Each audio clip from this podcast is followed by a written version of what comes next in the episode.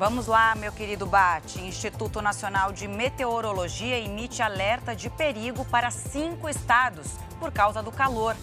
Pai de jogador colombiano Luiz, Luiz Dias, desculpa, é libertado quase duas semanas depois de sequestro. Agora, no JR.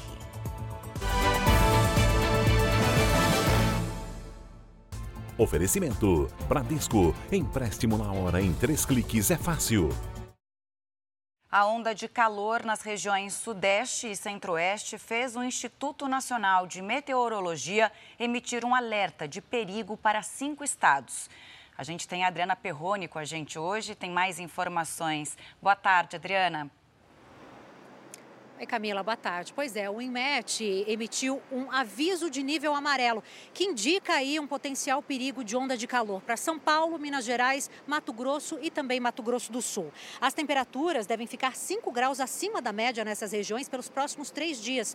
Os meteorologistas dizem que o calor forte deve continuar até pelo menos a próxima semana. Aqui na capital paulista, a temperatura deve atingir aí a máxima no domingo, 36 graus. Então fica aí, claro, a dica de cuidado cuidado, beber muita água e se proteger do sol. Camila. Vamos nos preparar então, né? Muito obrigada, Adriana.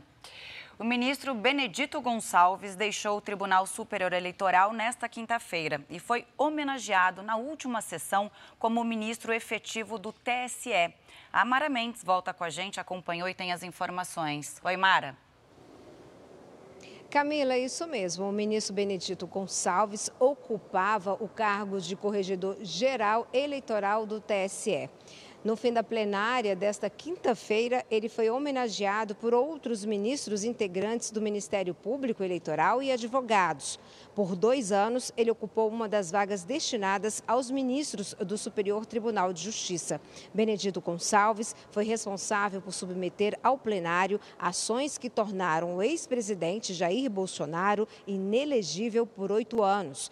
Ele será substituído pelo ministro Raul Araújo, que vai ficar no cargo até 2025. Camila. Obrigada, Mara, pelas informações. O pai do jogador do Liverpool, Luiz Dias, foi libertado hoje por guerrilheiros colombianos. Luiz Manuel Dias ficou quase duas semanas sob a posse do Exército de Libertação Nacional.